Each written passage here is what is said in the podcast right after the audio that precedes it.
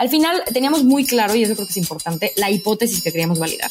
Y no era él si la gente quiere eh, elegir sus productos, si la gente le gusta recibir en lunes o en martes, o si le gusta el que le entregue tal repartidor o el otro. O sea, nuestra hipótesis era muy clara. Y queríamos validar que había personas dispuestas a pagar por productos imperfectos. Y esa hipótesis fue la que pues estuvimos validando a lo largo de todo el año pasado, donde invertimos también cero pesos en marketing. Todo fue crecimiento orgánico. También mucho con la intención de, de entender un poco eso, ¿no? Como, ok, si hay una persona que está dispuesta a pagar, pero hay dos, pero hay tres, pero hay, pero hay cien, ¿cuántas? Y, y bueno, eso fue un poco como, como arrancamos.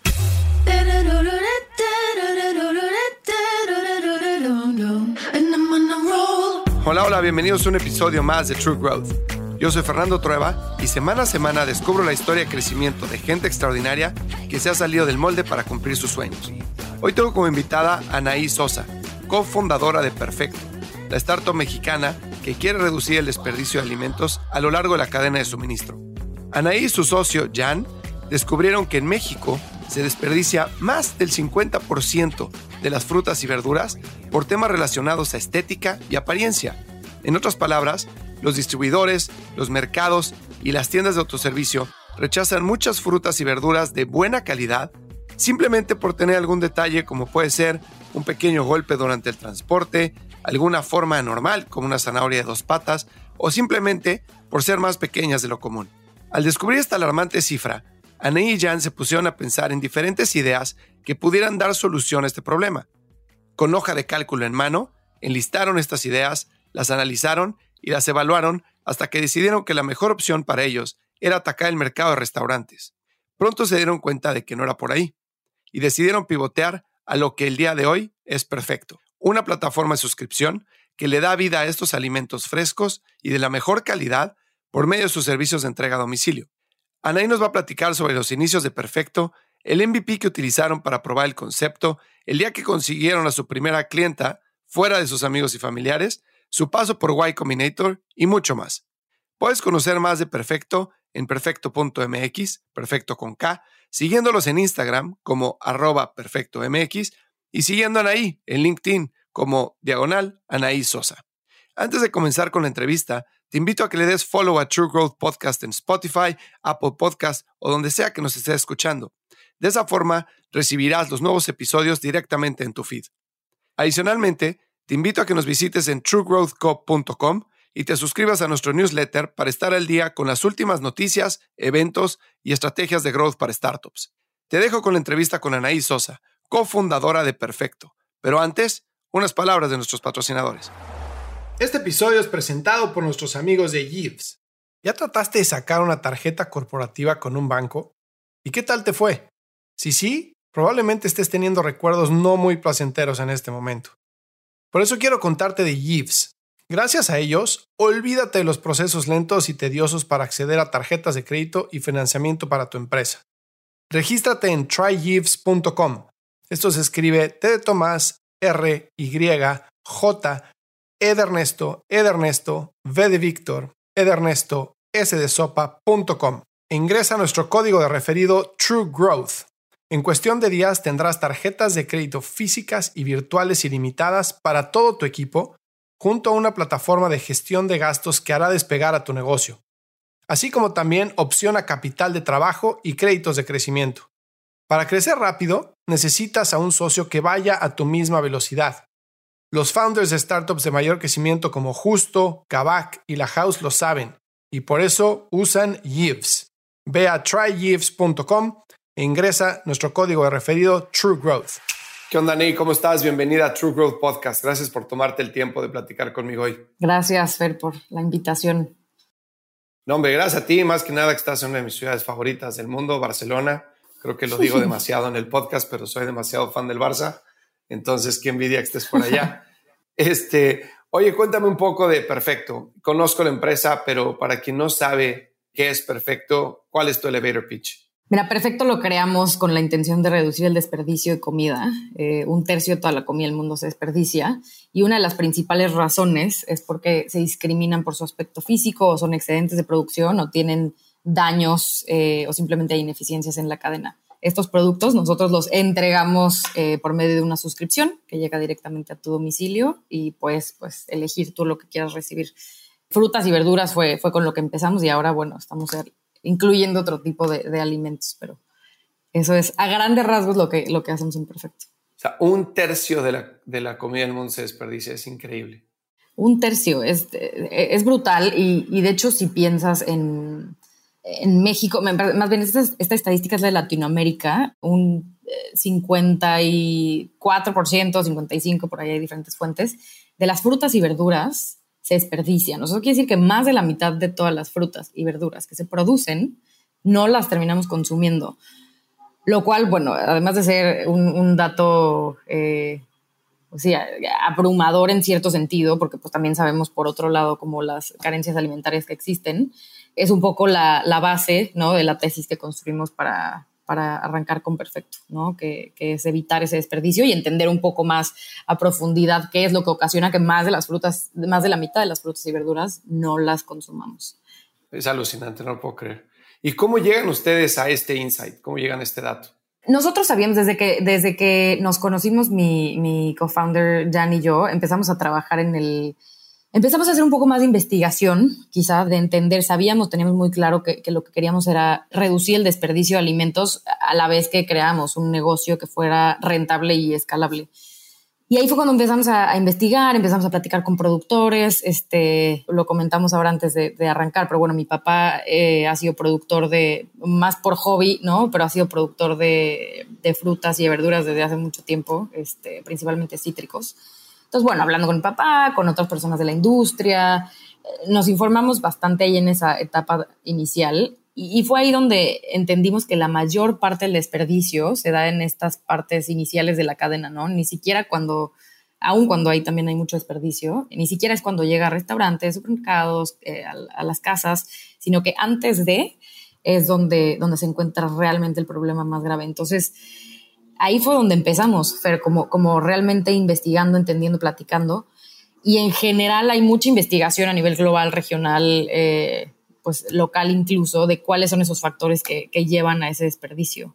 Y bueno, ya para, no ser repetitiva, pero pues fue un poco esta, esto de la, de la discriminación, etcétera. Y mientras más nos vamos metiendo, ahora llevamos un año, eh, casi un año y medio operando, y cada vez nos enteramos de más y más razones por las que los, eh, los productores o los proveedores no pueden vender sus alimentos, que es alucinante, ¿no? Ahora eh, acabamos de meter, ahora que ya estamos en productos empaquetados, eh, unas cremas de almendra, que en vez de almendra decían almendre, que no, nos reíamos porque decíamos, bueno, además bastante inclusivo, ¿no?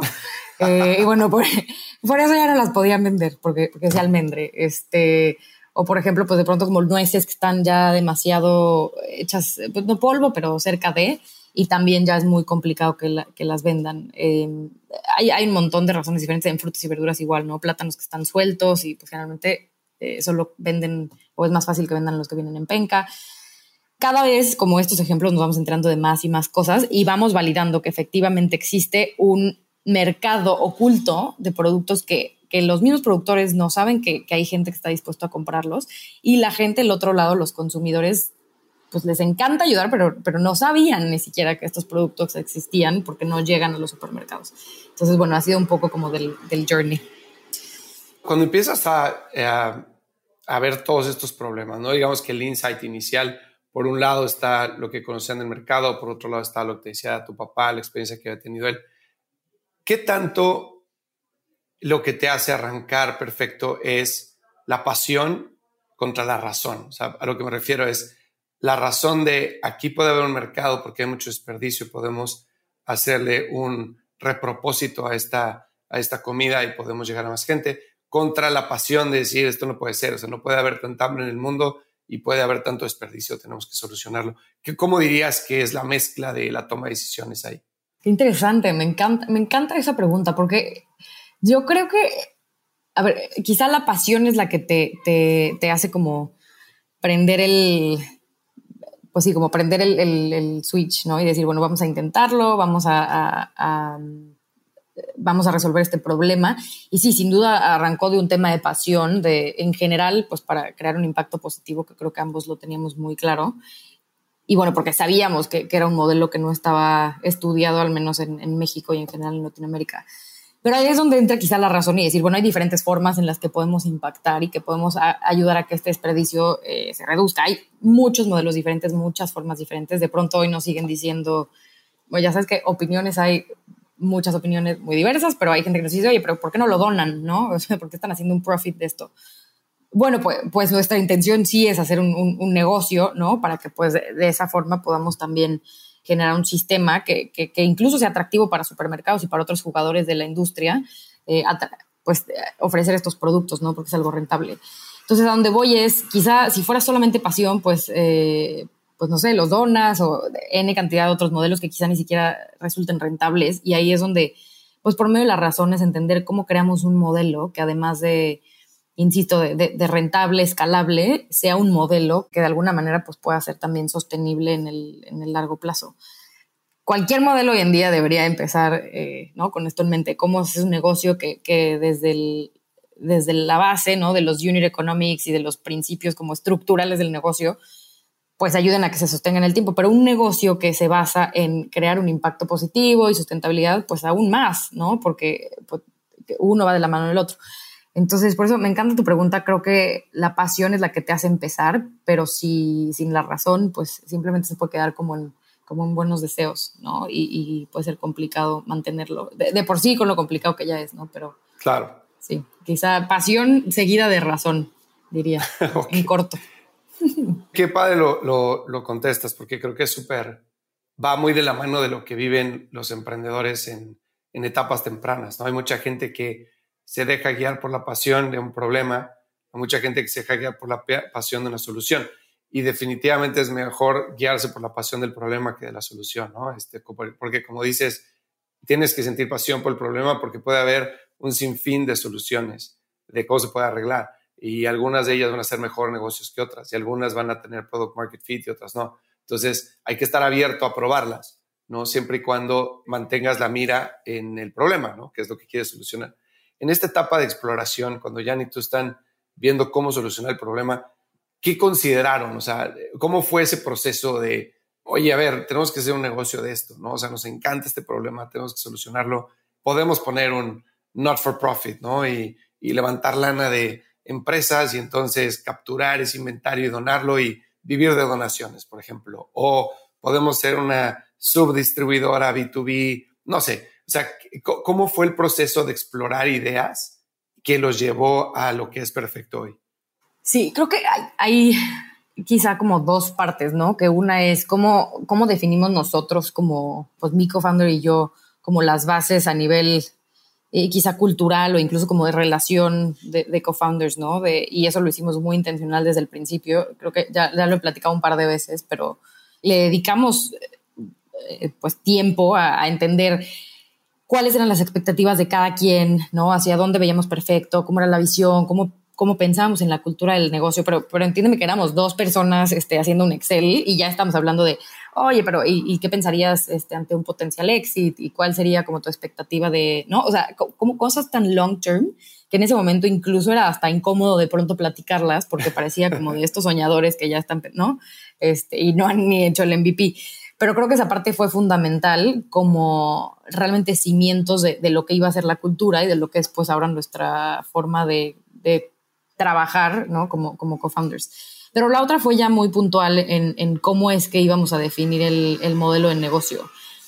Y algo que me gusta mucho ahí de cómo hicimos el, pues como el, approach, ¿no? de, cómo íbamos a, a definir el modelo, es que no nos guiamos por, por los modelos tradicionales que, que, ya existen hoy en día, ¿no? Como que fuimos cuestionando absolutamente todo, ¿no? Eh, ¿Y qué pasa si no tenemos realmente que ser on demand, ¿no? ¿Qué pasa si no nos metemos en, un, en esta carrera del el que entregue más rápido este, es el mejor? Y, y ojo, no estoy diciendo que no sea un, un use case válido, me, yo lo he usado y me encanta, pero quizá como que nos cuestionamos realmente como qué es lo que queremos ofrecer, ¿no? Queremos ofrecer esta oportunidad y abrir mercado a estos productos que hoy nadie está volteando a ver. Y bueno, queremos crear un modelo que del inicio y de forma, eh, pues sí, como desde su creación sea un modelo que sea sustentable en todos los ángulos. Entonces fue ahí que dijimos, bueno, vamos a tener pues compras que sean quizá un poco más planeadas, ¿no? Que nos permitan entonces eh, poder comprar a los productores pues solamente lo que vamos a, lo que sabemos que vamos a vender. Entonces, de esa manera nosotros mismos estamos generando pues cero waste, ¿no? No tenemos absolutamente nada de, de desperdicio por la forma en la que operamos. Logramos consolidar rutas por zona, entonces ahí tenemos una reducción de de huella y carbono, ¿no? Porque pues tipo lunes entregamos solamente en Polanco, martes solamente en, este, en el sur y entonces eso nos permite obviamente bajar costos eh, bastante considerables, que bueno, ahí si quieres después hablaremos un poco de eso, pero como eso también nos ayuda a tener unos unit economics bastante sanos. Pero por el otro lado se mantiene muy fiel a nuestra misión eh, y, visión de, de, realmente crear un sistema sostenible. Entonces este tema de, te digo, de planación, consolidación de, de rutas por zona, tenemos puro empaque reciclado y además el empaque eh, como que está alineado a estos lineamientos de economía circular, en donde eh, pues tenemos esta, como que le llaman logística inversa, ¿no? De, de cómo hacemos para que el empaque se pueda utilizar diferentes, en, varias ocasiones. Entonces, eh, para no entrar tan a detalle, creo que desde el principio pensamos en un modelo que fuera realmente sustentable desde, desde el diseño inicial, pero que eso te tradujera también en, pues sí, en unos, pues, unit economics o en un en un modelo que fuera rentable cuando lo ves pues a nivel unitario, ¿no? Bueno, sabemos que al principio es complicado que, que sea rentable, eh, pues considerando inversión inicial y demás, pero eso fue un poco como los, te diría como los principios básicos que utilizamos para definir cómo se iba a ver el modelo. Ahora, una vez definiendo esto, lo que teníamos muy claro es que necesitamos testear y entonces no te voy a decir que todo lo teníamos muy definido, aunque te lo estoy planteando un poco así ahora que me doy cuenta, pero la realidad es que ya que lanzamos el MVP, eh, pues ahí cambiamos muchas cosas, nos tuvimos cuenta de diferentes, este, pues quizá errores o cosas que teníamos que ir, que ir cambiando y pivoteando pero fue parte de lo que sabíamos que queríamos hacer, lanzar muy rápido y lanzamos realmente muy rápido, un mes después de, empezar a trabajar juntos. Wow. Y, sobre eso empezamos a hacer los cambios, ¿no? Pero me ibas a, decir algo ahí. Sí, de hecho, deja ponerle un pin a la plática de MVP porque me interesa muchísimo.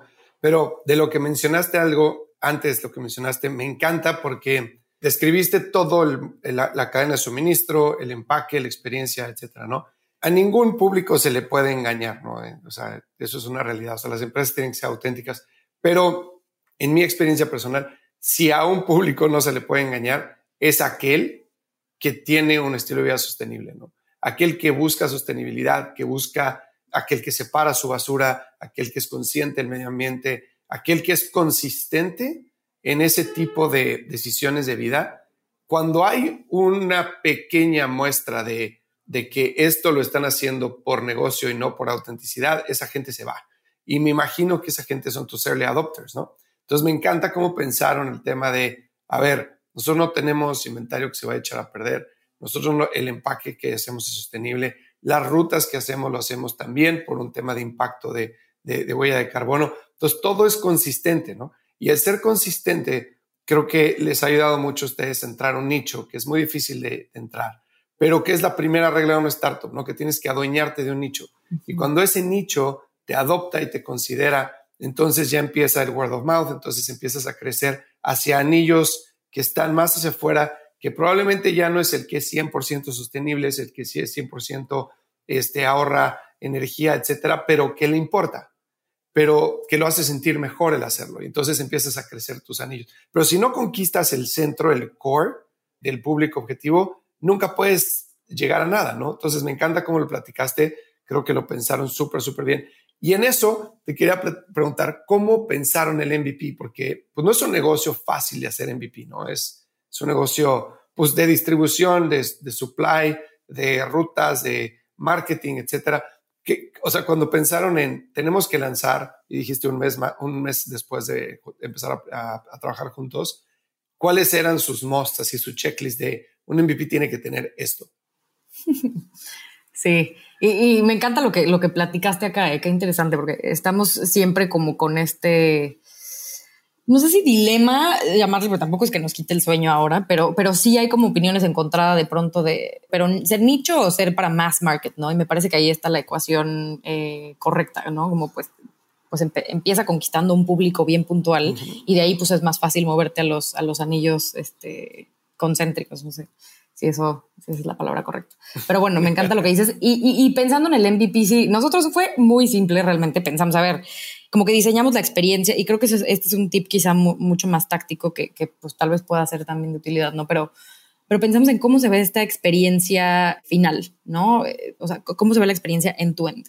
Y entonces la, casi pues la escribimos o la, la pusimos como muy clara. Entonces, adquirimos estos productos, ¿no? También una parte de nuestra propuesta de valores que son productos sumamente frescos porque no tenemos intermediarios, ¿no? De pronto tenemos un intermediario, pero, pero that's it. Entonces sabíamos que teníamos que conseguir el producto pues el mismo día, ¿no? Este, y que fuera un producto que viniera directo del campo.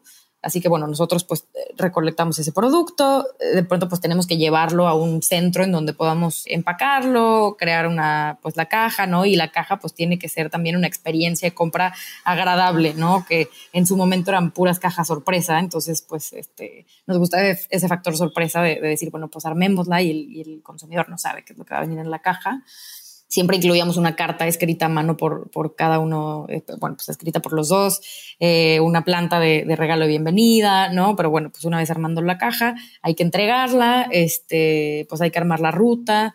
Y, y bueno, pues una vez entregándola, eh, en ese momento teníamos también, pues, por ejemplo, pago en efectivo, también teníamos con tarjeta, entonces, bueno, ahí se hace el pago y, ¿sabes? Como todo el journey. Y una vez teniendo eso claro, fue como, ok, para que este journey funcione, y, bueno, pues es, es este casi eh, obvio, pues por el concepto de MVP, pero ¿qué es lo mínimo que tenemos que hacer para lograr hacer esto? Y lo mínimo realmente era muy, muy básico, ¿no? Entonces lo que hicimos fue que nosotros mismos contactamos a alguien que en ese momento sí era un distribuidor, que a él se le quedaban muchos alimentos por tener este tipo de imperfecciones, ¿no? Desde manzanas que tenían, me acuerdo perfecto, tenían como marcas, ¿no? Como de daños del transporte o papayas que eran demasiado chiquitas este, y sus mismos clientes les reclamaban, ¿no? Entonces arrancamos con esta persona, nos entregaba las, eh, las frutas, verduras y mi socio y yo armábamos estas cajas, ¿no? Eh, empezamos, eh, estuvimos unas menos de un mes, yo creo, en el departamento de mi socio. Después estuvimos en una oficina este, que nos prestaron justo mis papás porque no, no ocupaban en ese momento por la pandemia. Y ahí armábamos las cajas nosotros y, y, después nos íbamos a repartir o en Uber o en mi, o en mi coche, que en ese momento este, tenía, tenía un coche y entonces pues ya íbamos y, y repartíamos las cajas. Así fue, ¿no? Entonces suena absurdamente básico. Este, tampoco teníamos un procesador de pagos, compramos una terminal de clip, ahí anuncio y, y bueno, con eso cobrábamos. Entonces realmente fue muy básico y lo cuento así porque, porque aunque, aunque suene muy básico, creo que a veces abruma demasiado como pensar en este end state, ¿no? De que es que tenemos que ser, o sea, si yo hubiera pensado en ese momento lo que es perfecto hoy, ¿no? Como la plataforma y que está automatizado y que entonces tú puedes seleccionar eh, qué productos quieres, ¿no? Pero el cliente puede hacer los cambios, entonces este, tienes que ver qué, cambios hizo el cliente, pero además, plan, eh, como que son tantas como futures que tenemos hoy que en ese momento hubiera entorpecido el, el poder lanzar algo que nos diera mucha más información sobre los clientes. Entonces, por eso me gusta también contarlo así de básico para que, pues, mucha gente que, que con la que yo platico, que pronto es como, pero, es que no sé cómo dar el primer paso porque no tengo un equipo de ingenieros, ¿no? Entonces, pues a veces sí, como que hasta me da risa que digo, no, o sea, me encanta como esa, esa intención, pero en general lo hicimos mi socio y yo lo más scrappy que te puedas imaginar, este, hablando del tema tech, como de ingenieros y demás pues usábamos un, un, Excel este, para recibir las órdenes, este, pusimos un Typeform, ¿no? Que es como para hacer encuestas y demás. Y ahí pues los usuarios pedían que era lo que querían. Eh, y, así teníamos una caja grande, una caja chica y todo era sorpresa para quitarnos de, problemas. Al final teníamos muy claro, y eso creo que es importante, la hipótesis que queríamos validar. Exacto. Y no era él si la gente quiere eh, elegir sus productos, si la gente le gusta recibir en lunes o en martes, o si le gusta el que le entregue tal repartidor o el otro. O sea, nuestra hipótesis era muy clara y queríamos validar que había personas dispuestas a pagar por productos imperfectos. Exactamente. Y esa hipótesis fue la que pues estuvimos validando a lo largo de todo el año pasado, donde invertimos también cero pesos en marketing. Todo fue crecimiento orgánico, también mucho con la intención de, de entender un poco eso, ¿no? Como, ok, si hay una persona que está dispuesta a pagar, pero hay dos, pero hay tres, pero hay, pero hay cien, ¿cuántas? Y, qué tanto es que se va corriendo la voz. Y bueno, eso fue un poco como, como arrancamos eh, y, y como, como ejecutamos nuestro humilde MVP. Todavía hay fotos por ahí. Eh, nos encanta verlas. Oye, me encanta, me encanta lo que acabas de decir porque es justo el, o sea, pegarle al clavo, ¿no?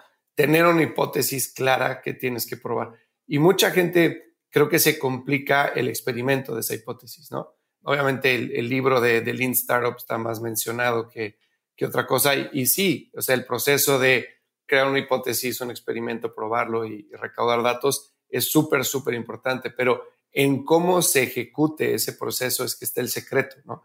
Porque si tú defines un MVP en base a una hipótesis clara, pero después te lo complicas en la ejecución, realmente perdió su motivo y te vuelves muy lento, ¿no? Te vuelves y empiezas a recaudar datos que no te servían de nada o al final del día haces un experimento inconcluso. Pero, o sea, lo que dices tú es, yo nomás quería saber que alguien iba a pagar por esto, punto. Ya después todo lo demás era optimización. Si la experiencia puede ser mejor, si puedes coger tres calabazas, dos zanahorias y una papa, es parte de la experiencia, si se le va a entregar un día, una hora o no, si tenemos Stripe o PayPal o no, no deben de ser limitantes para comprobar que hay alguien que va a pagar por esto, ¿no? Y eso es todo lo que queremos saber para entonces moverlos al siguiente. Ahorita que mencionabas esto, cuéntame, ¿quiénes fueron tus primeros clientes? ¿Cómo encuentras a tus primeros clientes? A ver, nuestros primeros clientes, así como casi como nuestros primeros inversionistas, eh, fueron Friends and Family. Entonces, realmente fue eh, el primer día que entregamos, entregamos dos cajas y ambos clientes de, a los que entregamos el primer día siguen con nosotros. Eh, y eso es algo que, que, nos da mucho orgullo, como ver cómo, porque a veces pues, te hacen el favor, ¿no? De, bueno, pues lo pruebo, pero bueno, ya después, este, como hago bomba de humo. Y la verdad es que todos nuestros, nuestros primeros cohorts tienen una, una retención bastante buena lo cual, bueno, creo que habla también muy bien del, de la experiencia que han tenido, aun cuando era bastante básica al inicio. Pero eso, empezamos con, con eh, familia, amigos. Eh, otra cosa que, que, nos ayuda con, con, esto que dices, ¿no? Facilitarte, y me encanta ese concepto, como facilítate tu experimento. Dijimos, bueno, vamos a entregar solamente en, en Polanco. Me parece que, de hecho, entregamos solamente en Polanco durante unas dos a cuatro semanas por ahí, ¿no? Entonces, pues les hablábamos a los conocidos que teníamos en Polanco de, oye, te toca pedir porque tú vives ahí, ¿no? Eh, y ya de ahí dijimos, bueno, ya tenemos suficiente densidad para ese momento, pues entremos en la Roma, en la Condesa, entonces poco a poco íbamos también como abriendo pues colonias y, zonas, pero fue eso, fue familia, amigos, y me parece que a la segunda o tercera semana de, estar operando ya teníamos nuestra primera cliente eh, que se llama Oli, también está este, por ahí ya, ahora la conocemos mejor nuestra primera cliente que en ese momento no conocíamos. Y bueno, fue un orgullo de una emoción tremenda de decir, oye, acaba de pedir a alguien que no tienes idea de dónde salió. Claro. Y bueno, pues de ahí poco a poco, ¿no? Como que iban recomendando. Algo que es increíble de, de, Perfecto es su, como por su concepto, eh, es algo que dan muchas ganas, da muchas ganas de compartir. Y eso nos ayudó mucho, ¿no? Como que a la gente le encanta compartir que, que descubrió esto que se llama perfecto y que te trae zanahorias de dos piernas y que te trae eh, plátanos y meses, ¿no? Es algo tan extraño que este, le encanta a la gente compartirlo. Y bueno, eso a la vez pues es una herramienta pues brutal como en negocio para, para tener mucha más visibilidad y para casi tener un programa de referidos muy orgánico. Entonces, bueno, eso nos ayudó mucho y, como te digo, el primer año fue solamente, fue solamente así y bueno, empezamos también a platicar en diferentes foros de, de Facebook, hicimos ahí este, algunas notas y, como un poco crear un poco de, pues sí, sino de, de, ruido, pero pues hablar un poco de, de, lo que estábamos haciendo. Lo que mencionas de que a la gente le encanta compartir está, está increíble porque realmente un, bueno, un supermercado, un grocer, un, este, un servicio de delivery sus network effects son muy bajos, o sea, eh, como negocio si lo analizas desde afuera, ¿no? Porque pues la gente no se beneficia de que haya más gente utilizando el producto, ¿no? Entonces el, el factor multiplicador de, de network effect normalmente es bajo y a este tipo de empresas, pues si ves a los, a los este, principales jugadores de esta categoría, invierten muchísimo en programas de lealtad, en programas de referidos, en darte cupones para que le digas a alguien más, etcétera pero casi todas las referencias son incentivadas. Existe poco word of mouth, ¿no? Y aquel que tiene buen word of mouth es porque tiene algún factor de servicio extraordinario que hace que se despegue de la competencia. Y entonces la gente diga, wow, o sea, yo estoy pidiendo mi, este, mi comida en X lugar o por X servicio y me está funcionando extraordinario, ¿no? Entonces le cuenta a su, a su inner circle y ellos pues, se empiezan a enterar, ¿no? Pero naturalmente un producto en esta categoría tiene network effects bajos. ¿Tú crees que el caso de ustedes sea por el por lo únicos que son los productos, por el concepto, por el tema de orgullo de estar teniendo un impacto. ¿De dónde crees que venga el insight que la gente comparta tanto? Sí, de nuevo, me encanta, me encanta lo que dices. Creo que sin duda hay una parte de compartir el, lo que te está haciendo sentir bien, ¿no? Creo como este, sin ponerme muy, eh, salirme mucho el tema, pero creo que por naturaleza somos pues seres que, que, por los sociales que somos nos, nos, gusta compartir lo que nos hace sentir bien, nos gusta compartir lo que son nuestras experiencias de, de la vida y, y, esto es algo que te hace sentir bien, porque sabes que estás realmente ayudando y, a ver, no solamente al ayudar a las frutas y las verduras o ayudar al medio ambiente, estás ayudando realmente a, a productores que ahora pues somos pequeños, pero la intención es que esto tome una escala en donde realmente cambiamos la industria y entonces los productores reciben un, pago justo por productos que antes hubieran recibido cero pesos, ¿no? No el 100%, pero, pero sí una gran parte de...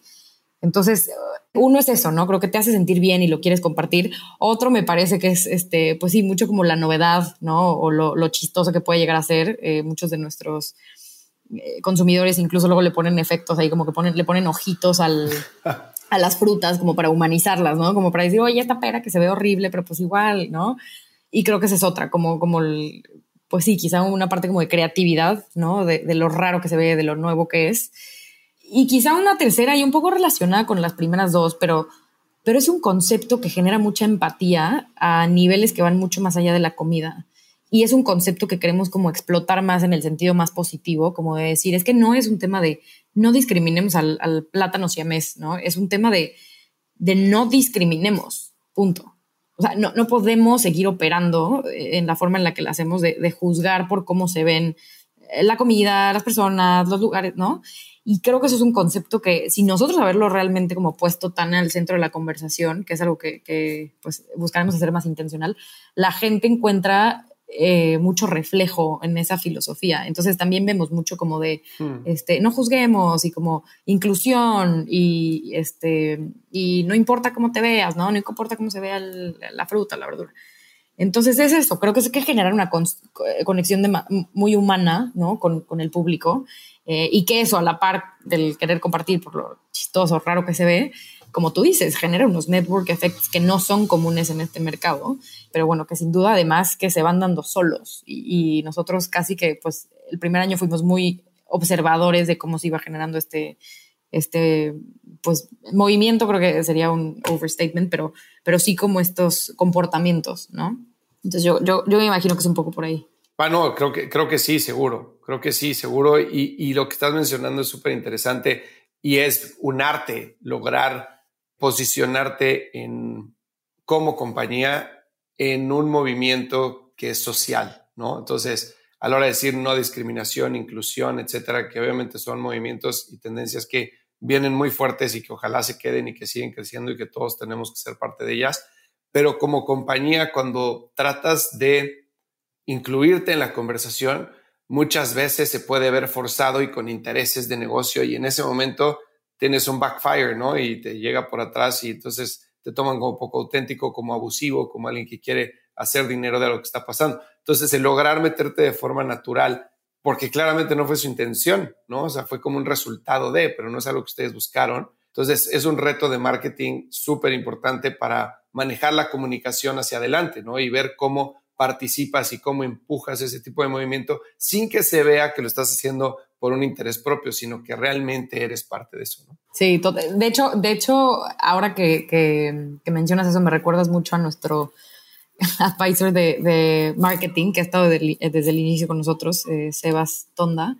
Y él justo hicimos mucho clic desde el inicio porque él está muy metido en todo lo que es generar comunidad, ¿no? Es, es, un marketing como justo como muy humanizado, muy real, muy natural, muy orgánico, de generar comunidad y, y, cómo realmente, eh, y digo, tú, tú lo entenderás también mejor que yo porque sé que estás muy metido en todo esto, pero cómo la tendencia va hacia, hacia realmente generar cambios y generar engagement a través de conectar y, y generar estas, pues sí, de nuevo estas comunidades.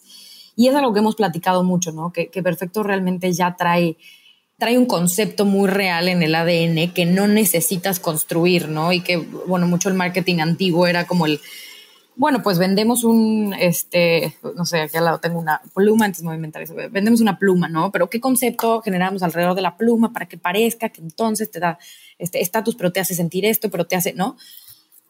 Y nosotros, sin saberlo, porque realmente no es algo que, pensamos mucho al inicio, pero, pero mientras vamos platicando esto eh, con Sebas y, y nosotros, nos damos cuenta que es algo tan real que más bien lo que necesitamos es explotar esto que ya, que ya está en el ADN de nuestro negocio y no necesitamos construir de forma artificial ningún tipo de narrativa eh, de marketing, ¿no?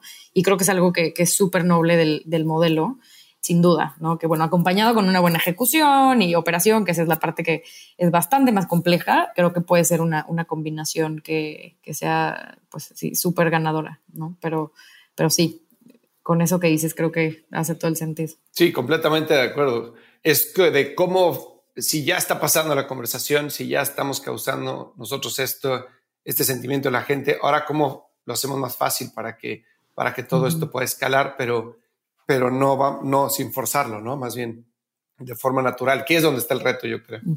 Oye, cuéntame de, cuéntame de Oli. Mencionaste Oli, este, la primera clienta que, que no era ni Friends and Family ni nada cuando cae tu primer cliente como startup que no conoces, o sea, es que te vuelves loco, ¿no? Como decías, dices, wow, alguien ya nos compró y no es ni mi tía, ni mi hermana, ni, ni este, el novio de tal, es alguien que no sabemos quién es. Les generó como una curiosidad eh, extra en decir, a ver, ahora tenemos que hablar con ella y tenemos que entender qué te llamó la atención de perfecto y por qué y, y qué podemos hacer mejor, etcétera, o cómo fueron ustedes aprendiendo de Oli para ir moldeando después su negocio, su estrategia de comunicación, etcétera, para llegar a más Olis allá afuera? Sí, creo que eso es algo que además es mucho como parte de la cultura. Nosotros tuvimos la fortuna también, eh, o sea, sin duda trabajamos duro, pero, pero bueno, siempre hay una combinación de ambas. Eh, de entrar a Y Combinator muy pronto en nuestro camino de, dentro de la startup y ahí, bueno, parte de la, de, la filosofía que tienen, eh, y nos lo repetían todas las semanas, ¿no? Mientras estábamos en el programa, era como, ustedes tienen que hacer dos cosas. O sea, es muy fácil, ¿no? Es muy fácil, tienen que hacer dos cosas. tienen que construir su producto y hablar con los clientes. O sea, eso es lo que tienen que estar haciendo ahora. Construir producto y hablar con clientes. Entonces, todo lo que no vaya encaminando estas dos actividades, o sea, quizás hasta se están engañando de cuáles son las prioridades reales. Y entonces eso reforzó mucho el, yo también estuve mucho tiempo en, Customer Experience en Uber y creo que también traigo muy impregnada como esta parte de, la importancia de tener a los customers como centrales en tu, en tu organización y, realmente escucharlos y construir producto a, partir del, feedback que tengas de ellos.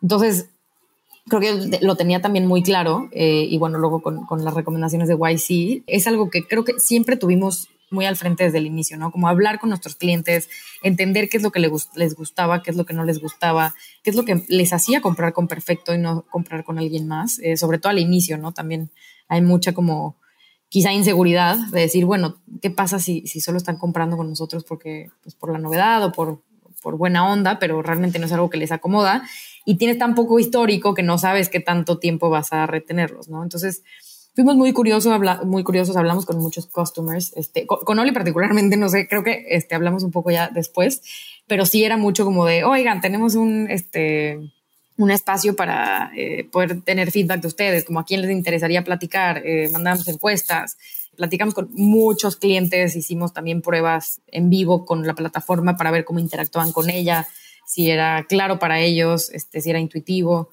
Entonces, sí, te diría como de diferentes formas, canales, en diferentes momentos, pero hemos estado muy, muy, cercano con, muy cercanos con nuestros clientes. En redes sociales también de pronto hacemos de que este, lives, preguntas y respuestas, muchas, digamos, eh, pues sí, iniciativas diferentes. Y al final lo que aprendimos fue, habían cosas muy consistentes que a los clientes no les estaba encantando eh, de la experiencia y fueron cosas que priorizamos muy pronto en el, en el product roadmap.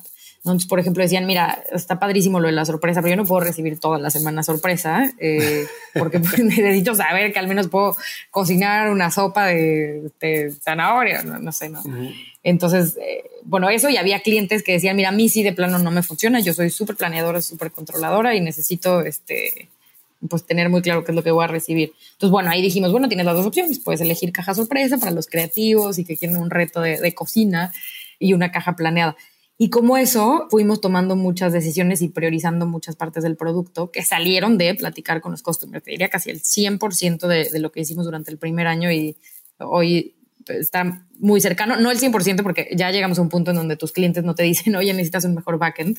Este, eso pues evidentemente ya empieza a ser una necesidad interna del crecimiento. Pero al inicio, te diría casi el primer año, todo lo que, lo que hicimos a nivel producto fue, fue derivado de las conversaciones con nuestros clientes.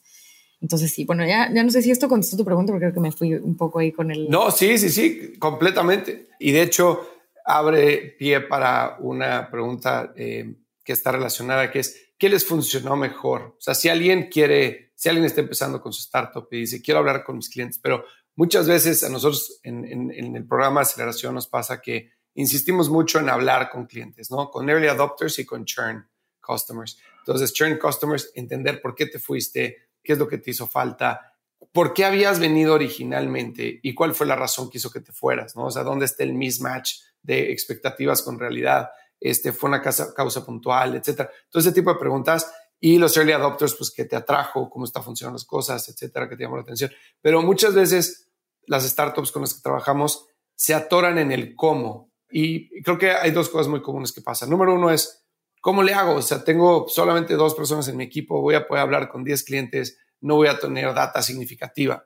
Y nosotros le decimos, no importa, no importa que no tengas data significativa, se trata de que vas a tener data de 10 clientes que no tienes hoy y que tú tienes que ir interpretando. Pero entonces abre pie para que pase otra cosa, que es que toman todo lo que les dicen los clientes como literal y entonces eh, el product roadmap se vuelve una locura porque va en diferentes direcciones. Entonces, ¿qué te funcionó a ti tanto de proceso para este, conseguir feedback, ya sea el user testing, como decías, o social media, o las preguntas, o el one-on-one, etcétera, como el asimilar ese feedback? ¿Qué consejo le darías a la gente? Uy, sí, qué, qué interesante pregunta. Y es un tema que particularmente te diría, este, me divierte un montón y, me, me, apasiona mucho porque, porque creo que una parte muy compleja de, de las startups y sobre todo, bueno, las que estamos en o que, que, tocan o que el core es, es tech, una de las partes más complejas es esa priorización, ¿no? Que es, bueno, toda una todo un journey en donde es, bueno, pues escuchas, ¿no? Lo que está sucediendo allá afuera, las necesidades, necesidades internas, y luego después cómo priorizas eso, cómo entiendes eh, qué, pues cuánto tiempo va a tomar, ¿no? Y cómo vas a ir desarrollando ese, ese roadmap. Pero de inicio, y, para la parte del, oye, pero cuando, cuando entrevisto, cómo, cómo adquiero ese feedback, yo como lo veo es que tienes este, este, concepto como que de breadth versus depth, ¿no? Entonces, dijo que luego uh, uso Spanglish, intento no, pero a veces me cuesta trabajo porque en el día a día... es como profundidad contra amplitud, no sé. Amplitud, correcto. Entonces, eh, para la parte de, tienes amplitud y profundidad. Entonces, tú tienes para la, para la amplitud, pues hay un montón de herramientas diferentes que eh, nosotros también hemos utilizado, no todas, pero enviar encuestas, ¿no? Este, que esa es la más sencilla, ¿no? Pero puedes enviar encuestas, hacer algo también por, por redes sociales donde la gente vote, que también eso lo hicimos en, en algún momento, ¿no? Como, ¿qué productos te gustaría ver en Perfecto? Y, ya la gente vota. Encuestas de salida, como tú dices, ¿no? De, bueno, vas a, vas a dejar de usar el servicio, bueno, pues, ¿por qué? No, nada más dinos por qué, selecciona una opción. Y estos son, digamos, como herramientas que funcionan más para la data a nivel masivo, ¿no? Como para esta amplitud. Pero sobre eso tú vas a ir identificando cuáles son las primeras tres, cuatro, cinco razones, este, poniendo como ejemplo el churn, ¿no? Por la que la gente está saliendo de, o dejando el servicio. Bueno, ahí es donde me parece que toca un poco como de forma, eh, pues, paralela la, investigación de profundidad.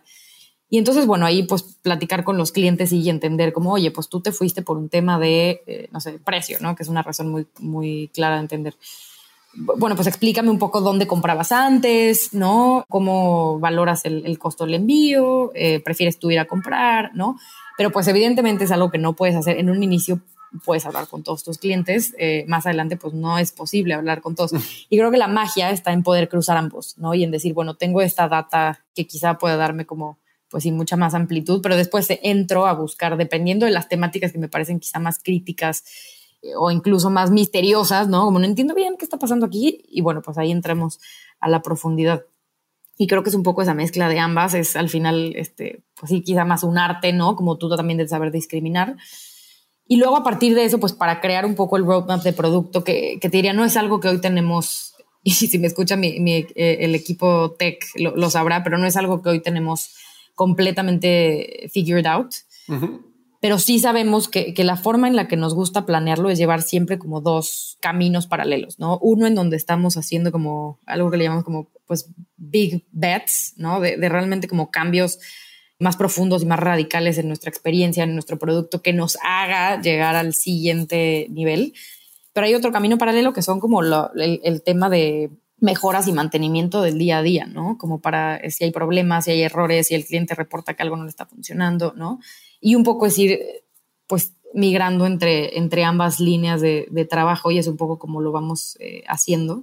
Pero bueno, la priorización siempre es un tema de, de una mezcla de arte, conciencia. Claro. Pero te diría, bueno, eso, eso quizá es algo que, pues sí, que te comparto, que es como lo hemos hecho en perfecto, eh, combinando un poco la, pues los inputs, ¿no? Información masiva con, con mucho más profundidad, pero ya eh, menos cantidad, digamos. Y ahorita que mencionabas el tema de priorización del roadmap, creo que es probablemente el principal o el segundo dolor de cabeza más fuerte para los founders, ¿no? Y para los equipos ejecutivos de las startups, porque las manos de ingeniería están limitadas siempre, ¿no? Este, siempre tienes limitantes de ya sea gente, tiempo o dinero, son las tres, ¿no? Y algo que, que mencionaste también que va relacionado a esto es que ustedes escuchaban a los clientes, ¿no? Y que probablemente algunas clientes decían, oye, no, yo soy mucho más planeada, yo soy mucho más este, orientada al control, yo no quiero de repente recibir una caja que traiga jícamas y yo planeé hacer sopa de verduras. Entonces, eso, incorporar ese tipo de feedback, sí o sí requiere tocar el producto, porque entonces tienes que habilitar la forma tú para que el usuario pueda escoger qué es lo que quiere pedir, si antes nada más tienes una caja sorpresa, por ejemplo, ¿no? Y todo lo que se involucra en el back, ¿no? Y probablemente tú ya tenías un roadmap antes de haber este, recibido ese feedback de las clientes, ¿no? Probablemente eh, estabas trabajando en una migración o estabas trabajando en tu ERP o en tu sistema de operaciones, lo que quieras.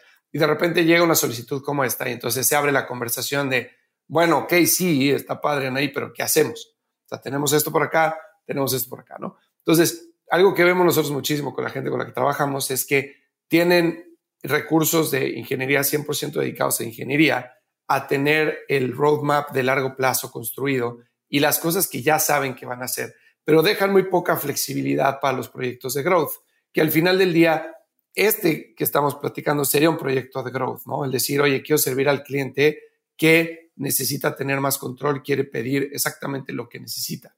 Entonces, eso puede abrir una avenida de atraer a otro tipo de clientes y puede generar crecimiento.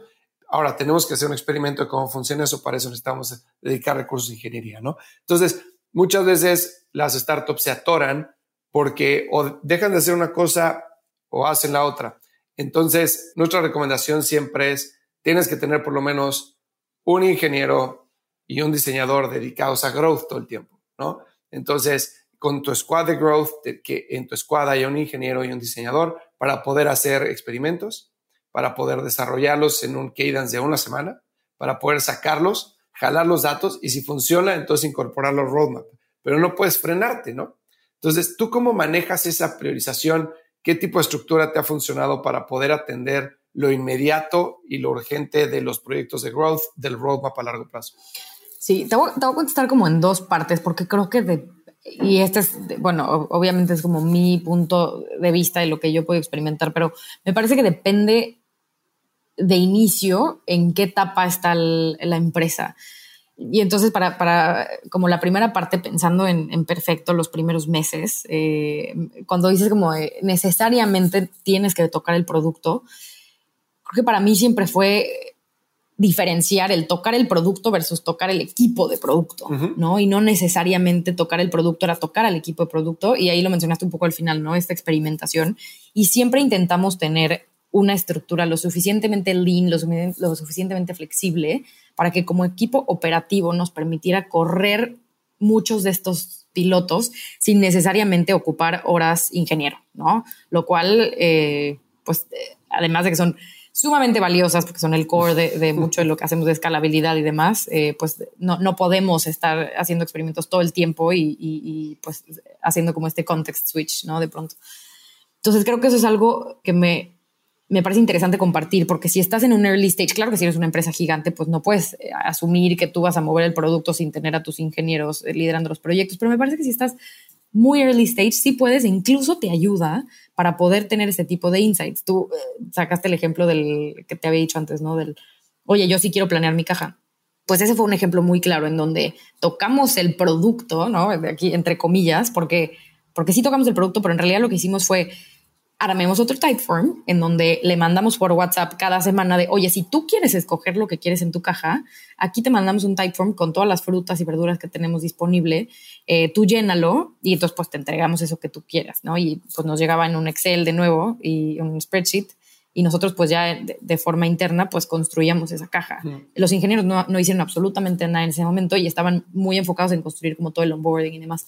Entonces creo que es algo interesante de pensar cómo te abres esta, estos caminos dentro de tu propia estructura para que te permita experimentar y ver, ah, bueno, sí funcionó porque a todos los que le mandamos el Typeform, no fue este el número, pero como para hacer el punto, ¿no? Un 90% eh, lo llenaron. Entonces, bueno, pues es que la gente sí quiere planearlo y bueno, una otra cantidad de, de insights, ¿no? Entonces, eso para contestar como en un muy early stage, me parece que a veces puedes, puedes llevarlo de esta manera. Y bueno, de forma de que cuando tengas ya los resultados del experimento, pues lo integras en el product roadmap eh, y muchos otros ni siquiera los integras porque no hicieron sentido.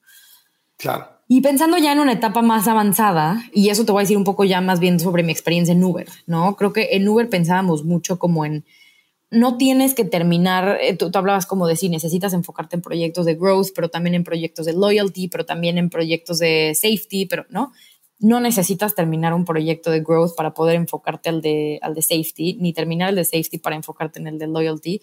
Y bueno, si tienes mucha, eh, mucha suerte o mucho éxito de tener un equipo gigante, pues puedes tener a todas las personas trabajando en todo al mismo tiempo. Pero hay un punto medio que me parece interesante, que es como construir estos roadmaps en bloques, ¿no? Y decir como, bueno, ¿cómo se ve el roadmap particularmente, particularmente de safety, ¿no? Entonces, bueno, pues la fase 1 se ve así, la fase 2 se ve así, la fase 3 se ve así y el end state se ve así. Y entonces puedes alocar tus recursos de, forma de que solamente llevemos fase 1, ¿no? Y entonces ahí reduces la cantidad de headcount que necesites mientras vas llevando fase 1 de un proyecto de loyalty, ¿no? Quizá, y mientras vas llevando un proyecto fase 1 de, de growth. Creo que esa es una forma que, que me me parece que es muy interesante verlo eh, también de esa forma, en donde no necesitas ver el end state necesariamente de tus proyectos, sino que puedes ir armándolos de forma mucho más modular. y es un poco hacia donde estamos entrando ahora en Perfecto, ¿no? De decir, oye, sabemos que en, el, en la experiencia del portal del usuario faltan 100 cosas, lo mínimo que necesitamos tener son estas 10 entonces, mientras tú armas estas 10, te da tiempo también de tomar este otro proyecto de growth. Y así es como vamos intentando manejar que dentro de nuestros recursos limitados vayamos avanzando también de forma gradual. Y de nuevo, esto pues está muy alineado al, modelo de Lean Startup o de seguir pensando en, en estos MVPs, ¿no? Exacto, exacto. Cada uno de estos módulos que mencionas es un MVP, ¿no? Que si se prueba la hipótesis otra vez al punto inicial de la conversación, entonces te sigues al siguiente. Pero pues, al elefante hay que comérselo a, en pedacitos, ¿no? Exacto. Ah, suena, increíble la teoría. Yo te comparto como la teoría ahora en el día a día. A ver, sin duda es sumamente complicado y es un reto gigante y es de las cosas que, más, eh, pues sí, no, no, retan día a día la parte del, del roadmap de producto que, bueno, pues sí es, algo también muy, muy interesante. Que me encanta lo que dices porque aparte muestra que tu equipo es súper multidisciplinario, ¿no? En términos de, de skill set. Porque hay muchas veces que pues el equipo de marketing de una empresa o el equipo producto X no, no tienen la habilidad de manejar recursos como, pues ahorita creamos un typeform de volada y yo lo diseño rapidísimo o sacamos un landing page en un este, content builder o, y yo lo conecto al servidor. O sea, tener gente que es capaz de hacer muchas cosas a nivel tecnológico y de jalar sus propios datos, correr un SQL, hacer un cohort análisis, etcétera, es súper, súper, súper importante, ¿no? O sea, mientras menos especialistas tengas, creo que funciona mejor en una etapa temprana porque puedes moldear el equipo y puede todo el mundo correr a hacer cosas y, realmente que se muevan hacia adelante en vez de esperar a que alguien te pase el reporte o esperar a que alguien te diseñe el wireframe o esperar a que alguien lo conecte al servidor, ¿no? Sí, no, incluso es un win-win porque este tipo de perfiles que como tú bien dices son mucho más multidisciplinarios. Eh, son personas que también les gusta, les gusta llevar múltiples proyectos o involucrarse en diferentes actividades, ¿no? O tomar cierto liderazgo de, algunos cambios que en otras empresas quizá ya mucho más avanzadas no podrían. Exacto. Entonces es un win-win, ¿no? Porque también a la gente la mantiene motivada, este, la mantiene como muy, muy despierta, muy creativa y, y siempre abrimos también en perfecto esa pues sí, esa puerta como a, las propuestas, a la creatividad, ¿no? Decir, oye, se me ocurrió que podemos hacer hace poco eh, una, la, nuestra manager de, Customer Experience fue como, oigan, ¿qué creen? Armé un bot este, para el canal de soporte de, Facebook y entonces ya lo estuve entrenando, entonces estaba súper feliz porque estaba entrenando a su bot. Y ese tipo de cosas a mí me, me encanta oírlas porque es una prueba de, no es como, oye, pues no, porque tú no eres del departamento de Customer Experience Product, no, no, es como, pues tú quieres ir y armar un bot y probarlo y ver si eso te funciona, está increíble. Y, creo que hay una parte de como responsabilidad de ambos lados, ¿no? Para que esto pueda funcionar así. Completamente de acuerdo, 100%.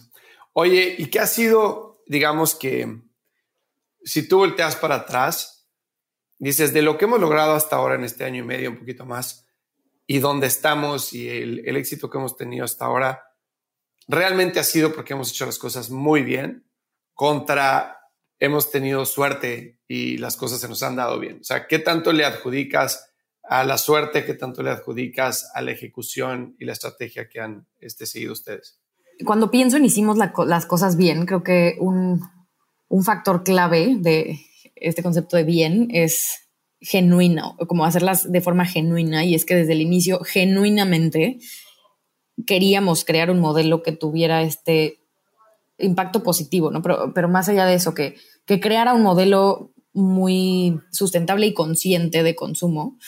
Y me parece que eso nos ha ayudado muchísimo en muchas áreas, porque, porque hemos sido muy fieles a esa misión inicial y hemos tenido oportunidades de, digamos, de partnerships, de, de negocio, de probar cosas que se alejan mucho de esta, de esta visión de, negocio y de esta, pues sí, de este propósito, ¿no? Y no nos hemos ido por ahí.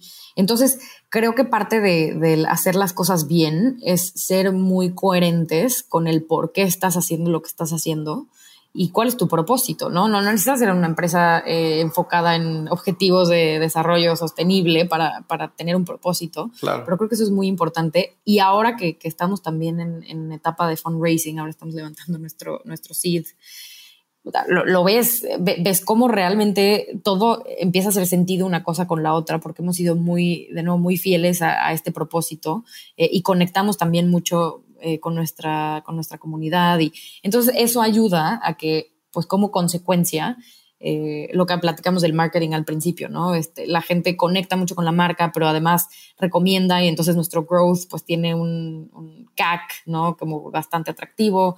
Entonces creo que esa parte de hemos sido muy coherentes y muy consistentes habla del si hemos hecho las cosas bien. Quizá ponerle un porcentaje no lo sé, pero quizás sí, un, 60, eh, 70% hemos hecho las cosas bien y por supuesto que siempre hay un factor suerte y, y bueno, que hemos tenido también, sí, suerte de haber encontrado, por ejemplo, el haber entrado a Y Combinator, el haber podido entrar también en, en, Latitude, el haber conocido personas dentro de la comunidad de, de emprendedores en México, eh, pues fabulosos, que nos han ayudado también con mucho feedback.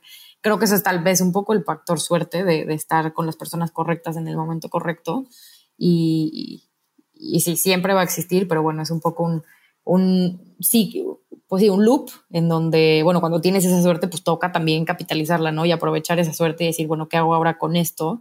Y cómo hago que, que eso se vuelva un hacer las cosas bien para que entonces como que todo siga, pues sí, un círculo virtuoso, pero diría así, quizá un 70% de las cosas bien, 30% suerte. Ya, ok. Oye, y una pregunta que muchos co-founders se hacen es, la definición de roles, ¿no? Entonces, empiezan tú y Jan a descubrir este, la idea, a crear perfecto, a sacar el MVP.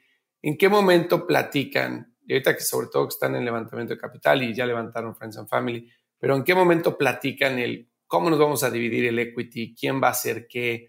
¿Cómo fue esa plática para ustedes? Eso lo platicamos antes de constituir la empresa, lo platicamos incluso antes de que Perfecto fuera perfecto, porque al inicio era It Good se llamaba. Mm. E incluso antes de que fuera el modelo, porque nuestro modelo inicial era eh, food waste dentro de restaurantes, básicamente, ¿no? Entonces, mm. eh, perfecto como, como eso y ni siquiera estaba este, pues definido y nosotros ya habíamos definido roles y, y porcentajes shares, lo cual no lo sé, me parece que no es tan, tan común. Pero es esta sesión que te platicaba que tuvimos al inicio, en donde empezamos a platicar de muchos eh, temas diferentes que nos parecía importante poner sobre la mesa. Y, uno de ellos fue esto, ¿no? O sea, ¿cuáles van, a ser, cuáles van a ser los roles, ¿no? Y un poco respondiendo también a las habilidades que ya traía cada quien, ¿no? Por ejemplo, Jan, pues ya trae experiencia levantando rondas, eh, llevó a una fintech que trajo de, de, Suiza hasta Series B, entonces tenía mucho entendimiento de, ese, de esa parte de fundraising pues también tenía como mucho, muy buen contacto con, con bicis este, dentro del país. Yo no había estado en esa parte como de, pues estuve en Uber, pero bueno, sabes que Uber ya no era un startup como tal, entonces, pero tenía muy buen entendimiento justo en la parte de, de tech, de customer experience, de operaciones. Em, entonces, bueno, ahí fue donde entendimos que los dos nos íbamos a complementar muy bien, ¿no? Eh, pues con estas, con, eh, pues pensando en estas habilidades. Y, bueno, la parte de, de, shares, pues básicamente también fue algo que en ese momento dijimos, bueno, ¿y cómo vamos a, a distribuirlo? E incluso cómo vamos a pensar en pues, la gente que se va integrando al equipo, desde tema de, de, advisors, de early employees, ¿no? Y todo eso lo platicamos en un inicio. Y, y es como muy interesante pensar en eso ahora, pero como lo platicamos en un inicio es como lo estamos ejecutando hoy quizá con algunos cambios, pero es algo que desde el inicio creo que el haberlo platicado hizo que después fuera como, pues casi que, que se fuera acomodando solo. Y es de las cosas que digo que fue, era un poco awkward. Eh, no, sé si, para él lo era, pero para mí era un poco awkward este, estar sentada en, el, pues en el escritorio en mi casa, trabajando en Uber yo todavía y hablando de que, que cuánto equity le íbamos a dar a nuestros empleados. Este, yo, bueno, no tenemos ni negocio, de qué empleados estamos hablando, pero bueno, en su momento pues sí, lo hablamos a, los, a las semanas de, de conocernos. Es que creo que es súper importante hacer eso, ¿no? Porque obviamente está la, la, teoría otra vez de que, a ver, vas a tener que hacer un 10% de un stock pool para poder contratar gente de talento, ¿no? Este, y la división de los founders debe ser por future contributions, no contribuciones que han hecho hasta ahora en el negocio.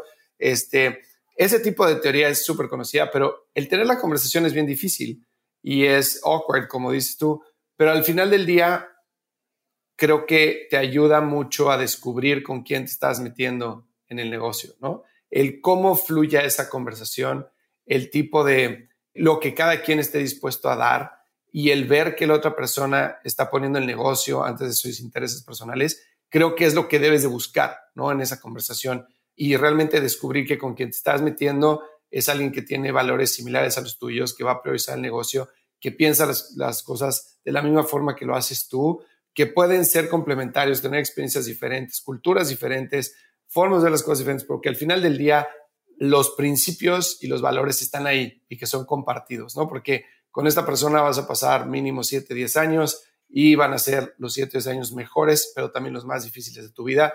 Entonces, tienes que estar seguro de estar con la persona correcta en el barco para que no te hundas, ¿no? Sí, eso es clave, Fer, porque cuando nosotros empezamos a platicar de esto, bueno, evidentemente nos ayudó para definir muchas de las bases del negocio, pero por supuesto que una, una parte importante es que nos ayudó a entender si queríamos trabajar juntos.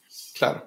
Y eso pues dependiendo de, a través de diferentes áreas, de diferentes temáticas que fuimos platicando, fue que nos íbamos dando cuenta que, que realmente hacemos mucho fit, que, eh, que en, unas en las cosas importantes eh, pensábamos igual y en las cosas eh, donde quizá era menos relevante o, incluso complementario, teníamos pues puntos de vista diferentes. Entonces, eso fue un poco para ambos y eso, y eso sé que, que sí fue para ambos, fue una validación de que efectivamente queríamos probar el trabajar juntos y por eso también el MVP fue tan pronto, ¿no? Fue como, bueno, empecemos este, y, y, veamos cómo, cómo realmente terminamos ejecutando ya como equipo.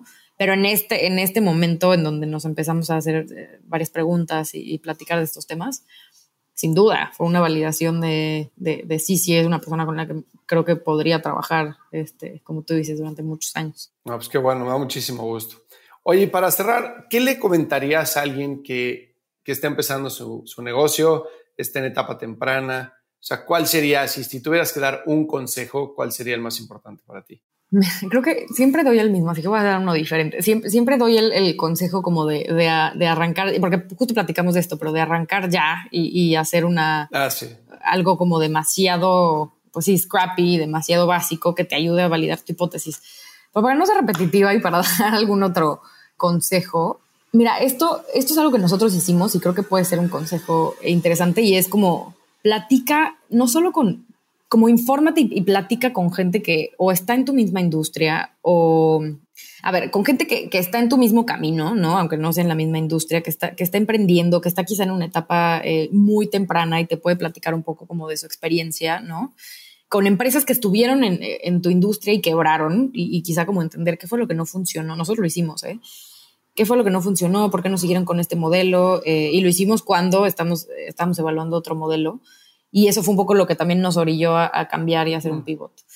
Eh, pero entender un poco qué, era, qué son esos insights, ¿no? De pronto que, que, pues eso no se comparten mucho, de qué fue lo que salió mal, qué les gustaría haber hecho diferente.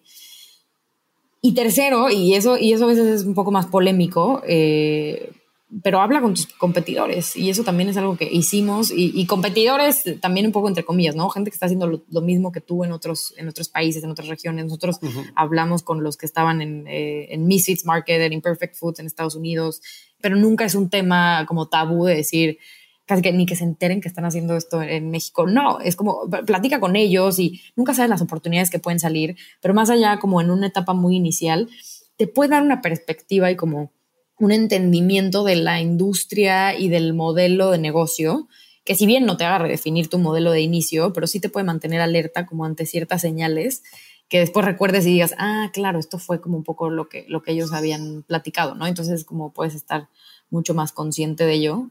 Y bueno, bien dicen, nadie experimenta en cabeza ajena, pero, pero sí creo que, que te puede dar quizá una base eh, de, pues sí, de, entendimiento un poco más profundo de, lo que estás tratando de, resolver.